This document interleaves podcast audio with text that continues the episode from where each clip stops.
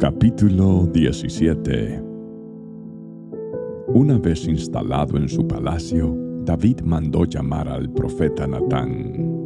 Mira, le dijo David, yo vivo en un hermoso palacio de cedro, mientras que el arca del pacto del Señor está allá afuera debajo de una carpa.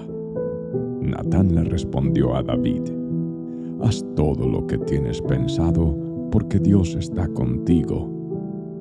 Pero esa misma noche Dios le dijo a Natán, Ve y dile a mi siervo David, esto ha declarado el Señor, no serás tú el que construya una casa en la que yo viva. Nunca he vivido en una casa desde el día en que saqué a los israelitas de Egipto hasta el día de hoy, sino que mi hogar ha sido una carpa trasladada de un lugar a otro en un tabernáculo. Sin embargo, no importa dónde haya ido con los israelitas, ni una sola vez me quejé ante los líderes de Israel, los pastores de mi pueblo. Nunca les pregunté, ¿por qué no me han construido una hermosa casa de cedro? Ahora ve y dile a mi siervo David, esto ha declarado el Señor de los ejércitos celestiales. Te saqué de cuidar ovejas en los pastos y te elegí para que fueras el líder de mi pueblo Israel. He estado contigo donde quiera que has ido y destruí a todos tus enemigos frente a tus propios ojos. Ahora haré que tu nombre sea tan famoso como el de los grandes que han vivido en la tierra. Le daré una patria a mi pueblo Israel y lo estableceré en un lugar seguro donde nunca será molestado. Las naciones malvadas no lo oprimirán como lo hicieron en el pasado, cuando designé jueces para que gobernaran a mi pueblo Israel, y derrotaré a todos tus enemigos.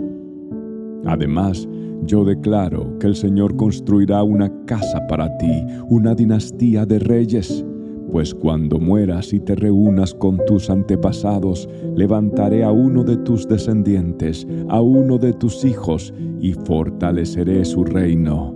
Él es quien edificará una casa, un templo para mí, y afirmaré su trono para siempre. Yo seré su padre y él será mi hijo. Nunca le retiraré mi favor, como lo retiré de quien reinó antes de ti. Lo confirmaré como rey sobre mi casa y sobre mi reino para siempre, y su trono estará seguro para siempre. Entonces Natán regresó a donde estaba David y repitió todo lo que el Señor le había dicho en la visión. Entonces el rey David entró y se sentó delante del Señor y oró. ¿Quién soy yo, oh Señor Dios? ¿Y qué es mi familia para que me hayas traído hasta aquí? Y ahora, oh Dios, sumado a todo lo demás, hablas de darle a tu siervo una dinastía duradera. Hablas como si yo fuera una persona muy importante, oh Señor Dios. ¿Qué más puedo decirte acerca de la forma en que me has honrado? Tú sabes cómo es realmente tu siervo. Señor, por amor a tu siervo y según tu voluntad, hiciste todas estas grandes cosas y las diste a conocer. Oh Señor, no hay nadie como tú, nunca hemos oído de otro Dios como tú. ¿Qué otra nación sobre la tierra es como tu pueblo Israel? ¿Qué otra nación, oh Dios, has redimido de la esclavitud para que sea tu pueblo? Te hiciste un gran nombre cuando redimiste a tu pueblo de Egipto. Realizaste imponentes milagros y expulsaste a las naciones que le impidieron el paso. Elegiste a Israel para ser tu pueblo para siempre. Y tú, oh Señor, llegaste a ser su Dios. Y ahora, oh Señor, yo soy tu siervo.